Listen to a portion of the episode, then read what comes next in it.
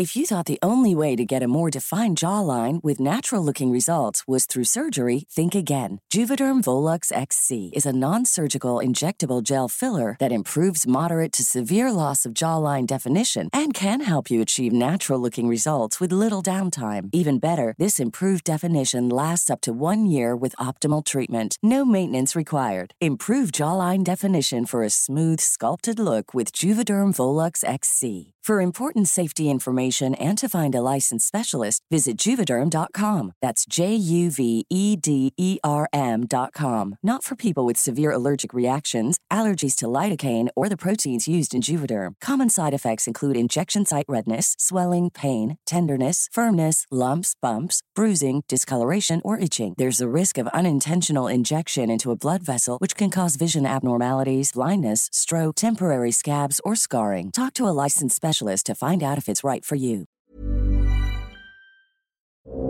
Buenos días, buenas tardes y buenas noches. Les habla Ariana Bustos Nava, la señorita etcétera. Gracias por darle play a este podcast en el que encontrarán actividades y lugares que pueden visitar en la Ciudad de México este fin de semana o siempre. ¿Están listos? Porque vamos a empezar. La guía del fin de semana con la señorita etcétera. Comenzamos con una opción familiar que entra por los ojos y llama la imaginación. Es el Festival Internacional de Cine para Niños y No Tan Niños, organizado por una asociación llamada La Matatena desde hace 24 ediciones. Aquí podrán ver piezas fílmicas que a los adultos nos permiten apreciar el mundo a través de los ojos y la mirada de los más pequeños, mientras que a los niños les funciona como un detonante que los acerca al séptimo arte. Hay películas de todo, de todas las nacionalidades. Hay mexicanas, alemanas, de Noruega, de la India, solo por mencionar algunos, algunas regiones del mundo. Les recomiendo ver, por ejemplo, Supamodo. Este, esta es ideal, bueno, específicamente para niñas y niños mayores de 12 años. ¿Por qué? Bueno, la historia habla de Ho, una chica que tiene una enfermedad terminal, que vive en Kenia y que sueña con tener una vida de superhéroes. Su hermana contempla esto y lo que hace es organizar a la comunidad para realmente grabar una película de superhéroes. Y bueno, a partir de esta premisa se detona una historia súper bonita que les recomiendo que puedan ver en este festival. Las sedes son varias y según el lugar eh, la función puede ser gratuita o no. Para que tengan una idea de dónde se están proyectando, está por ejemplo la Cineteca Nacional, los Faros de Oriente, Aragón, Tláhuac, Milpalta y bueno, además la Sala Julio Bracho en el Centro Cultural Universitario en CEU. El Festival Internacional de Cine para Niños y No Tan Niños comenzó el 6 de agosto y culmina el 11. Si quieren consultar más de la programación, les sugiero visitar www.lamatatena.org. El recomendado.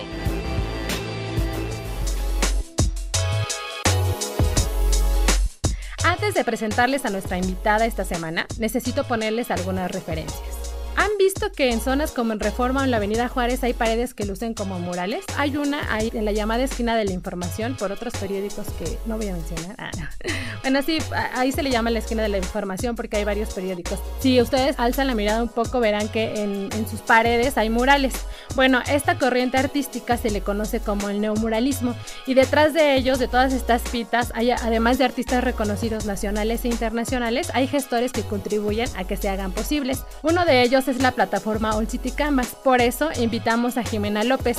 Ella es Offline Content Manager de All City Canvas y nos platicará de los tours que están realizando desde hace unas semanas ya, en los que podemos apreciar algunos murales desde distintas miradas. Y esto está, está, interesante porque además de verlos podemos identificar pues parte de la identidad de la ciudad, técnica y estilo, si los pintaron mujeres, hombres o qué importancia tiene que las, los, los artistas detrás del mural sean mujeres, política y denuncia y bueno, en fin, va por ahí lo de sus, los de sus tours y por eso decidimos invitarla. Gracias por tomar la llamada, Jimena. Muchas gracias por invitarme. Oye, pues comencemos con algo fundamental. ¿Qué es All City Canvas y qué promueve? All City Canvas inició como un festival de arte urbano, uno de los más importantes en la Ciudad de México, uh -huh. y a partir de que fue el festival ha evolucionado a convertirse en una de las plataformas de cultura urbana más importantes en México.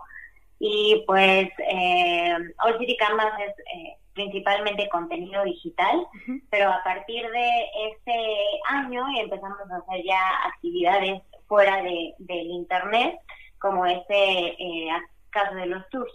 Entonces ya estamos tratando de cubrir tanto lo digital como lo offline en cuanto a cultura street en México. Oye, si yo no mal recuerdo, hace varios años que empecé a ver mucho este movimiento de, de tomar las paredes de, de, ciertos espacios de la ciudad y convertirlo a estos murales que ahora pues también sé que les llaman neomoralismo. ¿Son ustedes como de los pioneros en empezar a hacer este tipo de cosas? Porque la verdad es que yo no recuerdo a alguien antes de ustedes. De artistas, antes que nosotros había muchos, eh, sobre todo los que participaron con nosotros en el festival, pero ya como una un festival que agrupara artistas urbanos mexicanos e internacionales, All City Massive fue el pionero en la Ciudad de México, que ya fue en el 2012. Está bien interesante que de los murales que surgieron de ese festival todavía podemos verlos, ¿no? Sí, afortunadamente todo, casi todos siguen eh, vivos quitaron este año, me parece que a finales del 2018, el del Universal. Y bueno, el de Bill también sigue vivo, pero lo taparon con otra construcción. Pero esos dos ya. todos los demás siguen ahí. Los de Reforma, el de Polanco y el de Tlatelolco siguen en pie. Pues entrando en materia de la recomendación que hicimos esta semana, este, ¿nos puedes contar en qué consisten los recorridos que están organizando y que llevan por nombre que es ACC Experience Artwork, ¿no? Sí, así es. Eh, bueno, es una experiencia que estamos promoviendo para dar a conocer el arte urbano desarrollado en la Ciudad de México. Y tenemos cuatro diferentes tours que se curaron en cuatro líneas temáticas. El primero es de identidad, el segundo es de técnica y estilo, tenemos el de arte urbano hecho por mujeres y el de política y denuncia. Tres de ellos están en la colonia Roma y el de, la, el de política y denuncia en la colonia central. ¿Cómo hicieron esta selección de, de murales que iban a formar parte de su ruta? Pues fue un proceso súper arduo porque primero fue mapear todas las intervenciones en el espacio público, después fue como eh, revisar artistas y investigar un poco de lo que quería cada uno decir con sus murales y a partir de eso fuimos viendo esta, estas cuatro líneas temáticas y el último paso fue armar rutas que fueran caminables y estuvieran prácticas y cómodas tanto para ver los muros como para disfrutar la ciudad. ¿Qué incluyen estas experiencias y cuál es la logística que manejan? Ya nos cuentas que es caminar, una miradita más de lo que podemos experimentar. Nosotros nos eh, quedamos de ver en un punto de reunión. Ahí el costo del tour incluye una tote bag, un pin y un mapa con toda la información de los artistas y de la ruta. Y después eh, platicamos un poquito para conocernos eh, los que estamos en ese tour y después nos arrancamos y vamos muro por muro. En cada parada hablamos del artista, del proyecto y del mural en sí. Y abrimos también el diálogo a que todos participen y den sus comentarios de lo que, del tema particular de cada tour. Eh, la caminata dura de hora y media a dos horas y a veces tenemos una parada intermedia para refrescarnos y prácticamente es ir platicando mientras caminamos y discutir sobre los artistas que están interviniendo no solo de manera legal, sino también de forma ilegal las calles y cómo todas estas intervenciones eh, nos transmiten algo y nos cambian la forma en que experimentamos la ciudad. ¿De pronto invitarán a algún artista, algo así, o no lo tienen contemplado? Sí lo tenemos contemplado. De hecho, ya tenemos pláticas con algunos eh, sobre todo para el de técnica y estilo, nos parece genial la idea de que un artista nos acompañe y nos explique de primera mano cómo es que trabajan ellos, ya sea en murales que se hacen eh, para proyectos o los murales que hacen para marcas y de cómo cambia la forma en que trabaja depende de ese, de ese tipo de proyectos. Pero sí, sí lo tenemos contemplado y también para el de mujeres ya estamos próximos a invitar a un artista. Entonces, manténganse ahí al pendiente que ya no tardan mucho en estar esa actividad. Muy bien, oye, ¿y tienen como algunos murales ya registrados, digamos, para saber como cuántos son los que los que se consideran dentro de la ruta y que a lo mejor están ahí de paso también? Sí, todas las rutas tienen más de 10 murales eh, incluidos y varias intervenciones que hay eh, chiquitas entre muro y muro. Entonces, al final termina siendo un recorrido de más o menos 15 intervenciones en el espacio público. Y algunos de los, o bueno, los que obviamente están en nuestra ruta son todos los que ha producido el City Canvas a lo largo de, estos años, que son los de, de Reforma, que tenemos un Sanner, uno del MAC, eh, o el de Tlatelolco, que tenemos uno de CIF, y en la colonia Roma tenemos el de D-Face, el de Stenless y el de Agustín Coffee. Muy bien. Oye, y respecto a tu opinión de que si la gente ya dejó un poco de ver este tipo de murales y de expresiones este, en las calles, ya lo dejó de ver como esta cuestión de vandalismo y eso, yo creo que vamos avanzando. ¿Cómo lo ves en ese sentido? Sí, vamos avanzando, pero todavía hay muchos comentarios y te lo digo porque lo vivimos día a día en nuestras redes sociales de que sí hay gente que insiste en que es una forma de dañar el espacio y que afean la ciudad, pero también siento que los artistas han evolucionado en el estilo de intervenir en los muros y poco a poco ya se va aceptando. Incluso ya hay muchos que trabajan para marcas muy conocidas y eso es una gran señal de que ya el arte urbano está siendo más que aceptado. Muy bien, oye, ¿nos puedes recordar las fechas de estos tours y cómo podemos este, reservar nuestro lugar? Sí, son todos los sábados de once y media a dos. Cada sábado hay una temática distinta, entonces sería que entren a nuestro sitio web que es allcitycanvas.com slash tour para que sepan el que estará ese fin de semana. Para la siguiente opción quiero contarles que hace unos meses se inauguró en el Zócalo un kiosco desmontable, que desde entonces ha sido escenario para los visitantes al centro histórico. Comenzó por ahí de, la primavera porque se puso, se instaló junto a una instalación floral. No sé si lo han visto o si han tenido oportunidad de estar por ahí por la plancha, pues se lo van a encontrar. Se cree que es un recuerdo tangible de un kiosco que estaba ubicado al costado de la catedral por ahí de 1878. Este kiosco de, de esa época fue una donación de Antonio Escandón, que ya lo estuve googleando por ahí, digo, aparte de la estación del Metrobús, pues él fue un personaje importante para la industria ferroviaria nacional. Entonces, bueno, para que ahora que vean ese kiosco sepan como qué, historia hay detrás. Y, y viene al tema porque este espacio tiene distintos usos actualmente. Por ejemplo, los viernes funciona como un karaoke para los que desean mostrar ahí su potente voz. Los sábados es tarima para los bailarines de danzón. Y este domingo será un punto de encuentro para los fanáticos de la cumbia latina, pues habrá un concierto protagonizado por la camareta de la Ciudad de México y Mónica Reséndiz. Ahí les va las fechas para que lo apunten y los horarios. Los viernes de karaoke empiezan a las 5 de la tarde y terminan a las 8 de la noche. Los sábados de danzón empiezan también a las 5 pero terminan a las 7. Y el domingo que va a ser este concierto va, este, se, planea que empiece por ahí de las 2 de la tarde. La entrada es libre, obviamente, y la dirección es la Plaza de la Constitución.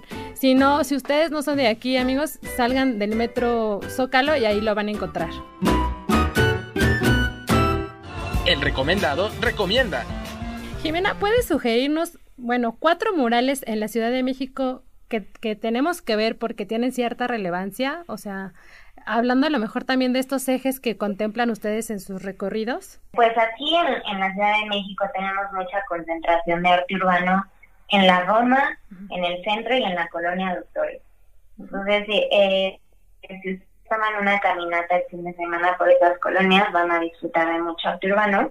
Pero a mi parecer, eh, los muros más importantes que tenemos ahorita sería el de Erika Alcaine en la colonia Roma, que está sobre la calle de Mérida, el de Esis, que está en el edificio Chihuahua en Tlatelolco. Eso está impresionante. Y pensemos, bueno, el de D-Face, que también está en la Roma sobre Avenida Cuauhtémoc y Antonio de Meanza y uno en el centro que esté sobre Madero hay otro que está muy muy bueno que estuvo en el festival de manifesto. Y pues creo que esos son clásicos de, de la Ciudad de México. Ah el de Sale en Reforma también es un must. Oye, el que está en el Museo de las Culturas Populares es importante, ¿no? O sea, es como creo que de donde he visto más fotos y, que obviamente también retrata mucho de la cultura mexicana, que es, parece que es de Sego y Saner, ¿no? Sí, de hecho sí, ese también está muy bueno. Es que hay murales incontables en la Ciudad de México que vale mucho la pena visitar. Ahorita otra vez con este comentario me acordé del de Smith Dempsey que está en el centro, es un muro gigantesco y muy colorido. No sé, creo que en todas las colonias hay alguna, al menos una intervención que vale la pena. Oye, ya nada más para terminar, ¿qué, qué nos recomendarías observar cuando nos encontremos con estos murales para precisamente cada vez este considerarlo lo que es arte y no un acto de vandalismo. Sobre todo el mensaje que está tratando de comunicar el mural. Por lo general el arte urbano habla de temas sociales, habla de temas políticos y yo creo que eh, recibir el mensaje que el artista está tratando de comunicar y, y estar abierto al diálogo y reflexionar sobre eso es lo primero y yo creo que lo más importante que nos puede dar el arte urbano a mí lo que me gusta pensar es esta cuestión de, de, que el arte sale a la calle, ¿no? Entonces te lo encuentras, vas caminando y está ahí y pues qué mejor que detenerte a observarlo y como dices, a tratar de, de pues, recibir ese mensaje. Exacto, sí. El arte en las calles es súper democrático, la censura es casi inexistente, entonces hay que aprovechar y estar abiertos a discutir sobre esos temas. Pues muchas gracias, Jimena, por, por contarnos todo esto y pues ya estaremos por allá dando el recorrido con ustedes. Sí, acá los esperamos y muchas gracias por invitarme. Gracias. Y antes de despedirnos, quiero contarles que la semana pasada salió la edición de Viajero M. Este es un suplemento que tenemos aquí en la organización que se publica cada primer viernes del mes. Apúntele para que lo esté revisando porque trabajamos con mucho amor ese suplemento. Esta ocasión se lo dedicamos totalmente a las ciudades patrimonio. Para esto platicamos con secretarios de turismo, secretarios de cultura, personajes importantes que forman parte de estas ciudades patrimonio, además de la asociación misma de ciudades patrimonio. Ellos nos ayudaron entender y por supuesto darnos más razones para visitar todas aquellas metrópolis nacionales que tienen este reconocimiento mundial y este título otorgado por la UNESCO ya hace un par de años. Lo traigo a la mesa esta ocasión porque obviamente está la Ciudad de México. Ustedes saben que aquí tenemos muchísimos edificios, monumentos que visitar, pero hay algunos fundamentales. Esta edición les voy a contar de dos áreas. Por ejemplo, está el centro histórico. Ahí destaca el Templo Mayor, la Catedral, el Palacio Nacional y sus cientos de museos, todos edificios con gran valor cultural. Lo que me platicaba el presidente de la asociación y se me hacía muy padre de ver es que es de los pocos centros históricos donde podemos a simple vista apreciar las distintas, eh, o sea, los distintos tiempos, ¿no? O sea, está el Templo Mayor, pues la época prehispánica, el Palacio Nacional, la Torre Latino, o sea, estar en un solo lugar donde puedas voltear solamente y entonces distinguir estos tiempos es súper interesante y enriquecedor para que lo visite y pues también para los que vivimos aquí. Otra de las, de, los, de las regiones que se forman parte de Ciudades Patrimonio está CEU específicamente el campus central. Este se considera uno de los símbolos de la modernidad en América Latina. Nada más como dato, quiero darles este, una cosa interesante y ahora que estamos hablando de murales, es que se considera que uno de los de las obras más importantes que, que hay aquí es uno que está en la Biblioteca Central, que es la pieza de Juan O'Gorman, yo creo que todos la ubican. Esta es un mural enorme que forma parte de la biblioteca, de la biblioteca central. El mural mide 4.000 metros cuadrados y está revestido por piedras naturales de 10.000 colores. Leí también, y eso está bien padre, que el artista lo que hizo es solicitarle a los distintos estados del país que les enviaran piedritas de colores de sus regiones. Entonces, a partir de esas piedras, él colocó estas, estas piedritas para darle todo este toque colorido a lo que podemos ver en la biblioteca central. Está muy padre, ¿no? Ya creo que podemos visitarlo con, con una mirada distinta. En fin, ¿les parece que la próxima semana les cuento los otros dos sitios considerados Patrimonio Nacional ubicados aquí en la Ciudad de México? Ya después igual me voy con los estados, pero mientras vamos a ir de a poco hablando de estos espacios para seguir tomando este tema que es importante. Ahora sí, llegamos al final de este, su podcast de confianza. Gracias, Mitzi Hernández, productora y apoyo total. Mira, le estoy mandando besos. y gracias a ustedes nuevamente por escuchar y compartir. Nos leemos en mis redes sociales. Recuerden que me encuentran como la señorita etcétera, ya sea en Facebook, en Twitter o Instagram. Ay, dije, creo, ¿no? Gracias por escuchar este podcast. Si te gustó el contenido, te invitamos a compartirlo y no olvides calificarnos en iTunes. Normally, being a little extra can be a bit much. But when it comes to healthcare, it pays to be extra. And United Healthcare makes it easy with Health Protector Guard fixed indemnity insurance plans. Underwritten by Golden Rule Insurance Company, they supplement your primary plan, helping you manage out of pocket costs without the usual requirements and restrictions like deductibles and enrollment periods. So when it comes to covering your medical bills, you can feel good about being a little extra. Visit uh1.com to find the Health Protector Guard plan for you.